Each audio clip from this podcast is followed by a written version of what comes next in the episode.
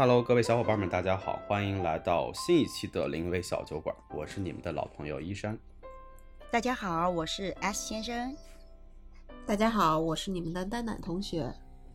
OK，来到了新一期的临小酒馆，我们就想聊一个新的话题。那这期话题呢，由我来给大家引出来。好好呀，对，这个来自于我上一周的一个呃我们写文章上的一个体验啊。大家知道我们其实还有个公众号叫临危研究院，嗯啊，我们三个人每周会有不同的选题去写。嗯，那上周这个体验呢，其实我相信大家在日常的工作过程当中，其实也有经历过，就是可能你在做一件什么样的事情的时候，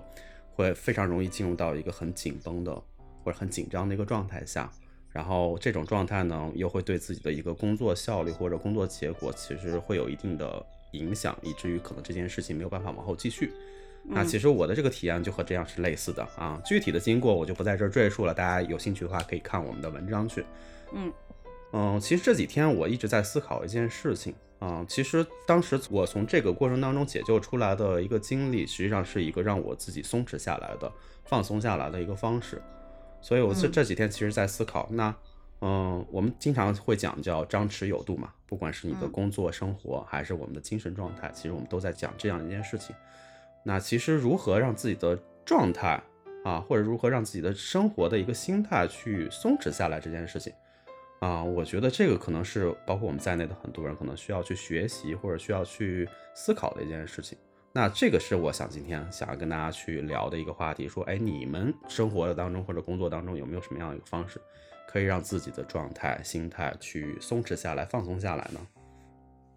好呀，这个的话还是可聊的比较多的哈。那那个嗯就先由我来给大家做分享吧。就是其实对于我来讲的话呢，你要说放松的话，我认为其实。呃，我往往喜欢自己一个人待着的时候比较放松啊、但是自己一个人待的时候呢，是需要做一些事情的，比如说，嗯、自己一个人出去按摩，去做个面护，因为呢，我觉得嗯就是适当的疼痛感的话，可能会让自己的精神更加振奋吧，啊。对，舒活一下筋骨。然后的话呢，除了这个之外的话呢，其实我还比较常做的放松的方式就是做手工，就是自己一个人的时候，可能就是会呃，比如说把一些东西变废为宝，然后的话包含做一些就是自己比较擅长的，利用一些原材料啊去做的一些小手工吧。因为呢，我就觉得就说呃，当自己很疲惫啊，或者说呃，就是疲于一个状态的时候，做手工的这种从无到有，从呃一堆小零件儿到最后一个成品，是让我觉得非常快乐的一个体验。对，嗯然后的话，其实在这个专注的过程中，不知道就是你们有没有类似的经验？其实，在这个专注的过程中呢，就会让自己觉得是一个非常放松且非常治愈的这么一个过程。是嗯对，那依山呢，你给大家分享一下你的放松的方式。嗯，你刚才讲到专注这件事儿，我让我自己松弛下来的一个方式其实很像啊，比如说生活当中啊，我特别爱干一件事儿，就是做饭。那哇塞，对，然后做饭里边呢，我经常就是用来调节我自己的状态的一个方式，其实是包饺子。嗯，就我不知道二位有没有好厉害包包饺子的经历？不会，但是我好羡慕。就是呢，这件事儿其实呃我忘了是几年前吧，应该是几年前，可能是因为个什么事情啊，具体事情我忘了。但是从那个事情开始啊，我就把包饺子这件事情当成我生活当中一个非常好的一种解压方式。啊，就当嗯我可能比如说最近这段时间工作很紧张，或者说我自己的整个状态非常非常紧绷，但是我又知道这种紧绷状态让我没有办法很好的持续下去的情况下，我需要有一个出口。然后当时是很机缘巧合的时候碰到了包饺子这么一件事儿，然后后来我就发现这件事情真的非常非常有意思啊，就是它的有意思点不在于说这个工序上多繁复，它的有意思点就是刚才和蛋奶同学很像，就是专注在一件事情上，这件事情本身上。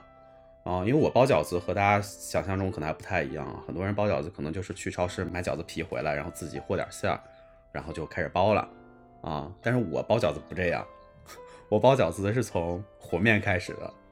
哇，太厉害了！他那这种是一种很棒的一种技能，我觉得 好太厉害了。但实际上我刚开始也是不会的啊，就是大家也不要觉得这件事情是是一件多厉害的一件事。我刚开始其实不会，我就是照猫画虎，就是比如说刚开始可能就记忆中我妈妈小时候包饺子是什么样子，我就是循着记忆去做这件事情。刚开始其实也失败，比如我第一次包饺子的时候，我和面就和得一塌糊涂，就根本没有办法去用，就相当于还浪费了一盆面。当然这些东西其实并没没那么重要，就这个过程，从和面啊，然后自己去切菜拌馅儿，然后自己在坐的桌子跟前，然后自己去擀皮儿，自己去割一个包，这个过程其实是非常非常治愈的一个过程。啊、嗯。因为其实刚才讲这样一个流程，你要说有几个帮手一块儿还挺快的，但是如果说就我一个人去做这这个整个这个流程下来的话，我从可能和面开始到最后包出成品出来，至少要三个小时到四个小时时间。是，对，然后有时候可能包的某些馅儿，它的菜是现成的，但是有些馅儿你可能还得摘菜，还得切菜，就中间其实可能还有很多其他的工序都会去占用这个时间。对，但我为什么会愿意去做这件事儿？因为这件事情就是让你在这三个小时到四个小时的时间内，就完完全全你所有的精神都集中在这样一件，其实和你所谓的工作可能可能和你所谓的呃一些正经的事情无关的一件事情上，啊，它会让你的整个精神状态其实跳脱出来，啊，但是跳脱出来这件事儿，它又不是一个分散你精力的事儿，它又是一个能让你精力集中起来在一件事情上的这样一个事儿。啊，所以这个体验是一个非常有意思的一个体验。当这个整个流程结束之后，你会发现神清气爽。然后当你再回到你原来那个工作状态的时候，你会发现整个效率提升的非常非常高。啊，所以这个事儿可能我觉得像蛋奶同学你做手工，可能也是类似这样的一个体会或者体验吧。所以你才会觉得这个事情是也对你来讲也是一个放松的一件事儿，对吧？现在我的全身心都在想去尝尝你包的饺子上。对啊，我也想，我想要去体会从你什么和面 开始，对我觉得这是一个很，应该是一个非常非常有生活气息，然后又让人觉得，嗯，反正我非常有画面吧，我就能感受到这种热腾腾的这种烟，就是煮饺子有水嘛，就热腾腾的那种感受。包括我相信这种现包出来的饺子，跟我们平时冻在冰箱里。然后解冻之后的饺子应该味道会不一样哈，就我个人不一样肯定不一样这个不一样，这个我可以现身说法告诉你不一样。对，所以所以啊，嗯那个你你还没有理解我和蛋奶同学的好，安排起来，安排起来，对对对对对对，是的，需要的。对，安排起来，没我们问题。我们可能不一定能当帮手啊，如果真能帮的话就帮，万一帮不了的话，我们就在边上静静静的欣赏。我觉得然后争取不帮倒忙。对，但是我觉得我们可以干一个事儿，就关于包这件事儿，嗯就是、嗯对吧？虽然他可能包的丑了一点儿哈，但是我们好歹出两个力是吧？包个三五是个还是可以的。是是是是是是是，没问题，特别好特别好，没问题。然后呢，这个其实这个是我跟大家分享的一个事情。当然，如果说有些人可能觉得包饺子这件事儿有门槛儿啊，不符合你生活当中的这样一个习惯，其实我还有一个很好的一个方式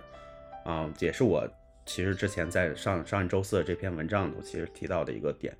就是我生活当中会经常出去走路。嗯啊、就是这个走路其实是没有目的性的一种走路，就哪怕说我比如说，啊、我今天下班儿，我最近的地铁站可能是五百米远的地方，那我为了让自己有更多的空间去多走一段路，那我可能会选择两公里以外的地铁站去走过去。走路其实是我哦、很多年来了，这个是一个比较长时间的一个习惯。其实我觉得本质上和包饺子是一样的，就是跳脱出我原来固有的聚焦的某一件事情上，然后去让自己的思维，让自己的整个精神状态有这样一个管事的空间。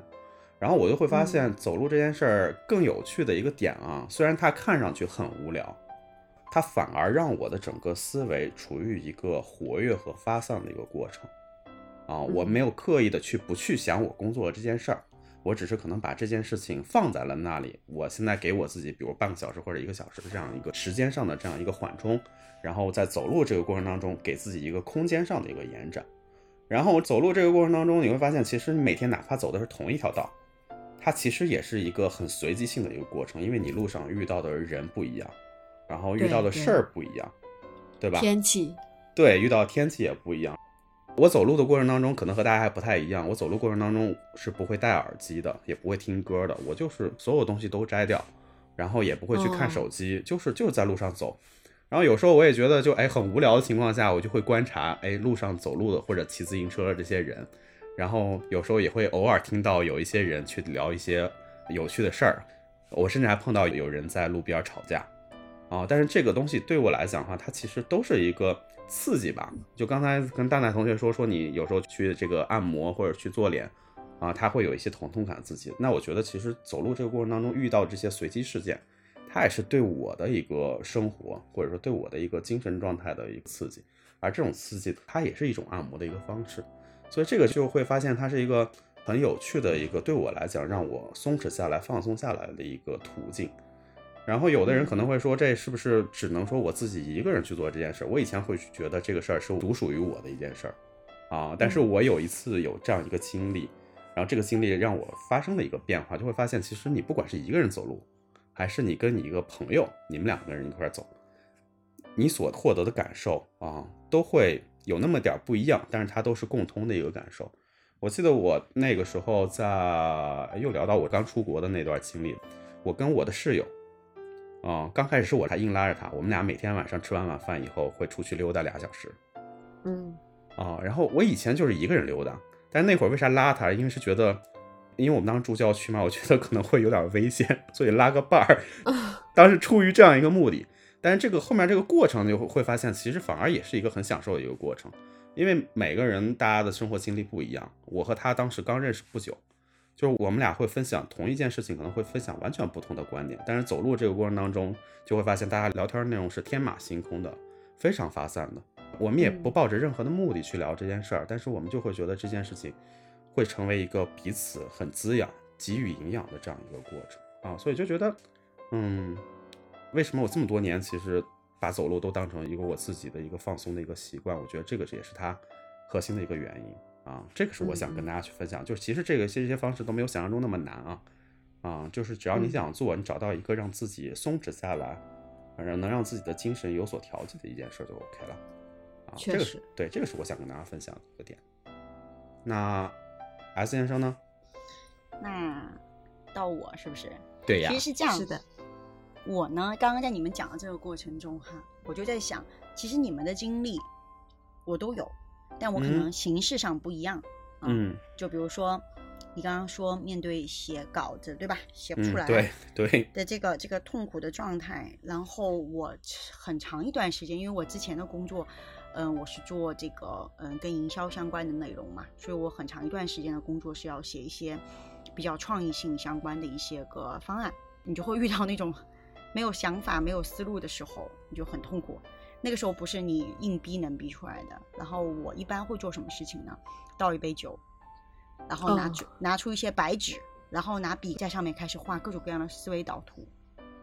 就是它不一定是你上来就有非常清晰的逻辑，就是说我要这样，我要那样，我怎么样，就把你想到的所有的有可能哈有的点就在上面画来画去，画来画去啊，可能再加上酒的刺激，我不知道。然后我经常会在这种时候，可能大概一个多小时以后吧，就我可能纸都画满了或者怎么样，然后我可能脑子就会出现想法，哇，好有画面感。嗯，在这个整理的过程，然后就会也会让我后面把它真正形成在呃 PPT 上或者是 Keynote 上，它都会比较快速的实现。这个是我之前在刚刚你们说写东西碰到的这个局面里面，我一般会做这件事情。然后呢，嗯。关于手工，它可以带来的这种感受，或者是说你们去做一个嗯重复性比较高的一些体力上的一些劳动，或者体力上的一些运动，它带给你的一些反馈的一些状态，其实我应该也有，但是并不是特别多，因为我确确实实此前不是一个有特别多运动的人啊。但是我会在所有的运动过程中，像刚刚一山君说的走路的过程中这些哈，我是从来不听音乐的。我确确实实不是一个喜欢戴着耳机听音乐去走路的人，我也是那种走啊去观察啊去看。那那个时候我就脑子里基本上不想事儿，就是完全放松，他该怎么样怎么样这种。然后我还会干一个事情，我不晓得你们有没有过经历，就是坐在临街的这种咖啡店，的这个临窗的这种路口上，嗯然后什么事儿都不干，就是观察人，观察路边的人，然后如果有朋友的话，就会跟 朋友就是开始编故事，编故事，嗯，就是你猜那个人他为什么今天是这个样子啊？他刚刚走过去啊啊，就是其实是可以用我的话来讲，我觉得挺放松的，就是因为你不需要八卦别人，你也不需要去八卦你身边的人，你也不需要说你自己，对吧？你就只用看见这个人的这个呃他的状态，包括他他走过去的这个时候他的着装，他的呃手里拿了什么东西，对吧？他的装备，然后他的表情啊，他是不是在打电话，他的年龄等等，就可以编出来他今天可能遇个什么事儿。嗯，就是，但我就觉得很好玩儿。然后，如果你跟朋友一起，其实是一个交互的过程，对，大家就是在交换。然后有些实在编不下去了，就换一个，就就很好玩儿。这我就觉得这是一种大脑放松的一种方式，我也会干。然后呢，嗯，刚刚你们说的手工这个部分，呃，就像我之前分享的哈，就是我已经写了很多年毛笔字了。我觉得写毛笔字这个事儿，它其实是非常嗯自我专注、自我沉浸的一个过程。它也是用我们就写毛笔字的这群人的一个说法哈，包括我们老师的说法，其实叫手忙心闲。就你们刚刚所有的那种什么，嗯，包饺子也好啊，对吧？带奶同学去呃做手工也好，它其实都是让我们自己手忙起来。对，嗯，当我们的手在忙碌的这个过程中的时候，你会发现你的心没有办法去想那么多有的没的的事儿，你就会比较容易专注在现在你干的这件事情上。当你专注在干的这件事情上，你的你的所有的跳跃的思维，你的那些你心里的所有的担忧，你的那些所有的这种焦虑啊，它其实都不存在在那个时间点上。嗯嗯，所以它是一种手嗯忙心闲的状态。那么，其实我之前也跟大家分享过心流体验嘛，这是最容易获得心流体验的一种方式。但其实换过话来讲，说放松。那么，像我写字这个事儿，像你们做手工这个事儿，哪怕包饺子哈，刚刚说了三个小时、四个小时，它其实都是有时间需要的。嗯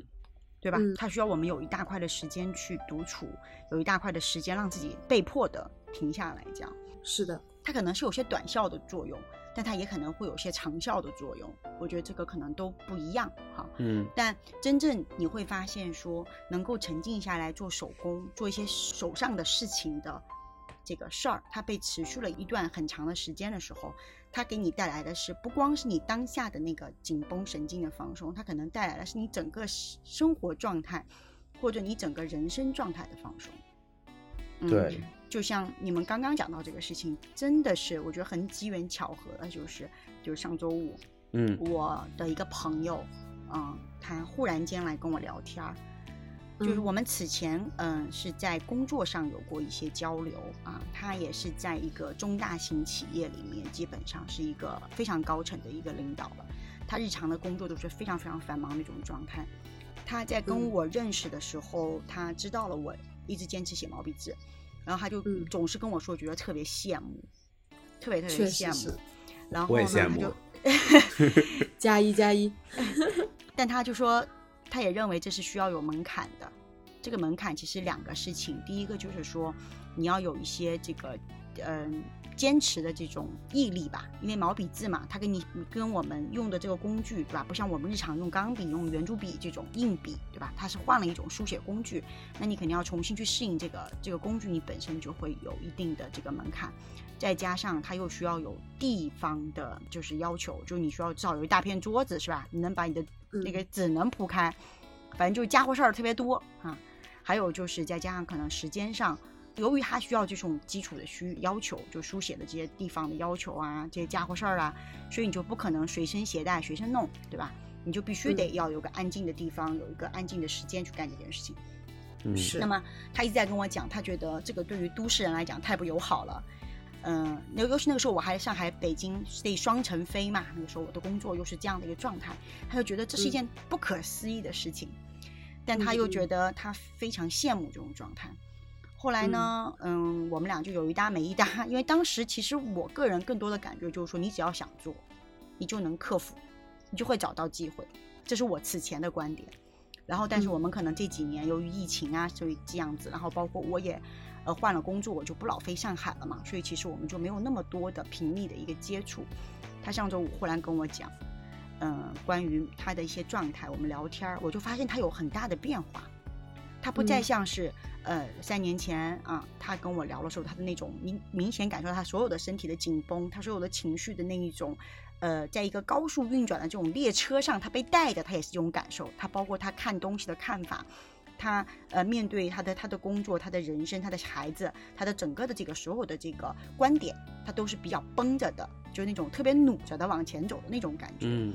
呃他这次来跟我聊天的这个过程，包括现在这个整个大环境的情况，我发现他彻底变成了另外一个状态了。啊、因为我以我之前对他的了解，我对他可能会一些一些观点，我会有一些预判嘛。但他反倒这次来嗯跟我讲的事情，我就会觉得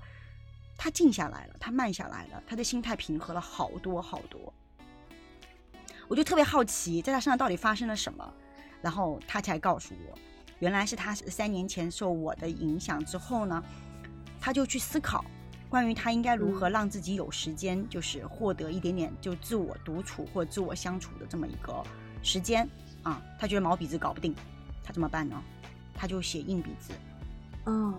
嗯，他一开始他说都没有准备什么笔啊、纸啊什么的没有，就每天嗯在办公室啊、拿一张白纸，就是 A 4白纸啊，然后上网上搜搜一篇他喜欢看的诗，他就抄一遍。嗯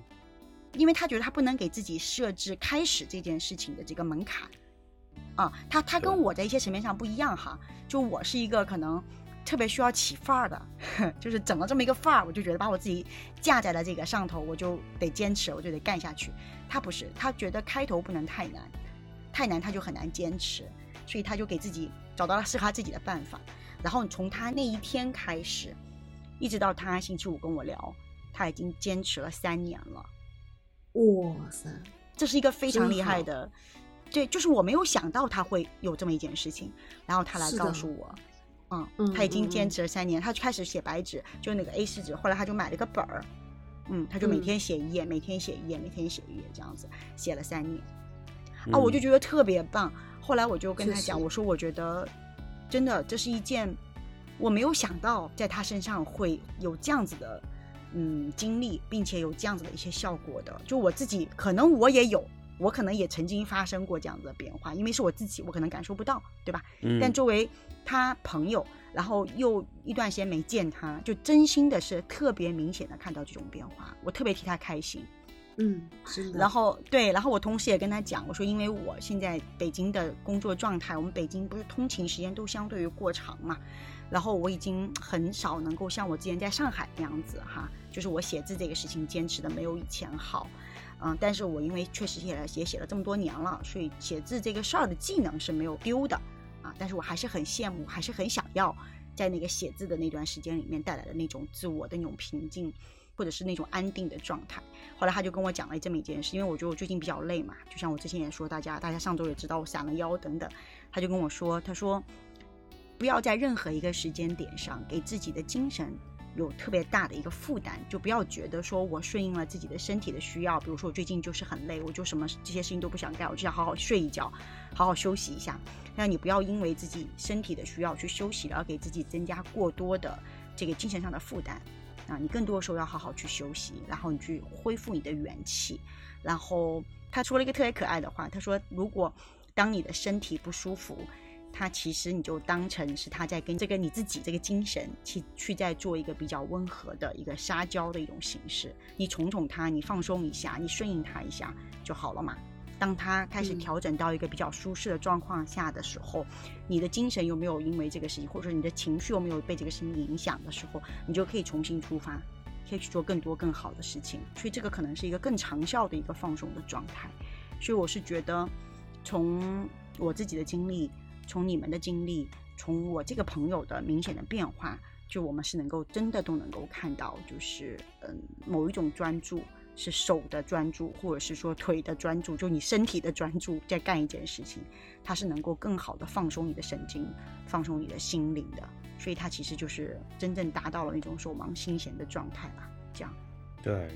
嗯，特别同意你说这件事，包括你朋友刚才讲的一个点，我觉得非常好，讲的一个顺从这个点。对，嗯，然后我前两天我有一个朋友，其实也跟我讲了一件事情，嗯他是从情绪角度上去讲的。他说，其实嗯我们每个人都会有一些，比如焦躁啊、不安呀、甚至可能焦虑、抑郁的这种情绪。然后嗯他给提出了一个建议，他说，当你出现了这样一个情绪的时候，也不要选择去直接对抗它。对，对，你要去认知到的一点就是这件事儿，它就是一个自然而然发生的一件事儿。对如果你想解决它，你就先把它放到一边儿，你该干啥事儿干啥事儿去。是尊重情绪本身的存在就好了，对对对硬要把它熬掉，其实熬不掉对的。对，所以你刚才讲到顺从这件事儿，就和我想起来的这个事情就不谋而合，他们的逻辑上其实是不谋而合的一件对事情。顺应就是你顺应这种状态，但你并不是说，嗯，就像刚刚讲对抗，对吧？对你也并不是说要消要把它消灭掉，对，消灭不了，因为情绪它无时无刻都在发生，是的，是的，是的对吧？对，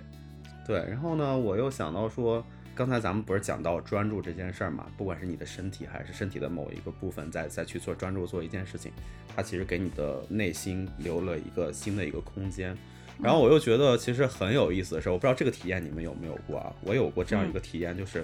比如说我现在在想一个选题啊，我绞尽嗯脑汁在想它，然后想不出来。然后呢，我选择了我自己可能熟悉的一种放松的方式或者松弛的方式。其实我也没有刻意去选它，它有点像一个情绪一样，我就把它放在那儿了，就先放在那儿，我也不跟它对抗，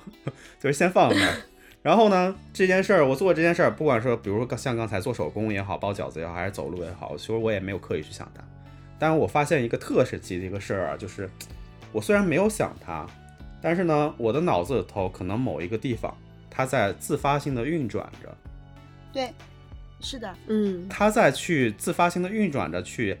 好像在去寻找一个解，就这个问题的一个解。但是这个事儿吧，我是不自知的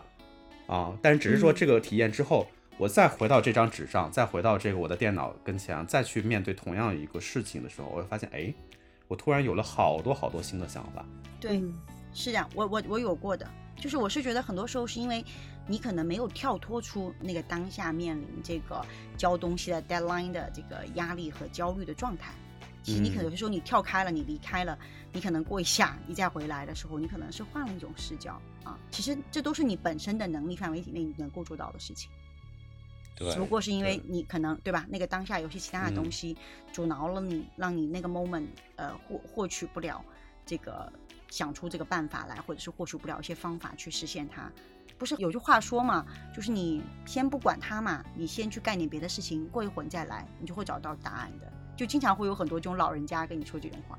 有些时候我们会不太相信，就怎么可能？我不去想，它怎么会出来？但是对 但它但它真的就是会出来，是因为它并不是一个，就是对你来讲是一个巨大挑战的一个工作啊，它本身就是你日常的一些能力范围内的事情。对，嗯，对，是的，真的会有的时候天外就会飞一些 idea 来的，就是这样。就是那个时候我刚刚讲到我的经验，就是我想创意的时候，嗯，很多时候是不知道怎么办，但在那画着画着、写着写着，随便弄一弄，慢慢慢慢就会找到思路。对嗯这，是一个还蛮有趣的经历，很好玩。对对对，非常有意思。对的，那我们今天其实讨论这个话题呢，其实有一个初衷啊，就是因为我们尤其在在城市里头生活，在一线城市、二线城市生活的人，其实我们不自觉的面对很多事情的时候都会紧绷起来是啊。对，然嗯后但是我们又觉得说，其实你会发现，紧绷的状态下未必是你生产力最高效的一个状态。没错，是的，对，然后我们又觉得说，其实呃，我们经常听到别人去给你个建议，说你要张弛有度，怎么怎么怎么样。但是实际上，我觉得这个东西还是要落实到具体的一个事情或者方法上。我们希望其实给大家的一一个建议是说，其实有很多很多各种各样的方式，你都有可能去找到那个让你张弛有度的那个平衡的点。而当你在这样嗯一个松弛的一个状态下，哦，也许你会收获到完全不一样的一种生活或者说是人生体验吧。是啊，对，所以回归到我上周四写的这篇文章，作为我们今天的一个访谈的一个落脚点，就希望大家在日常的生活和工作当中都能放松一些，再放松一些。是的，啊，是的，对，然后也许你就能获得一个完全不一样的一个生活人生体验。啊，这个是我们希望带给大家的一些东西没错，啊。对，是的，然后大家如果有任何想要跟我们分享的你的一些如何放松的一些方式，也欢迎大家在我们的评论区去给我们一个留言啊，我们也希望嗯能看到大家能给我们提供一些新的一个哎想法，是的，帮助到我们，在我们往后的这个生活或或者工作当中，能让我们更松弛一些。嗯，是的，对，那我们今天的话题就聊到这儿了。好，好，好，那我们下周再见了，好的，拜拜。拜拜。拜拜。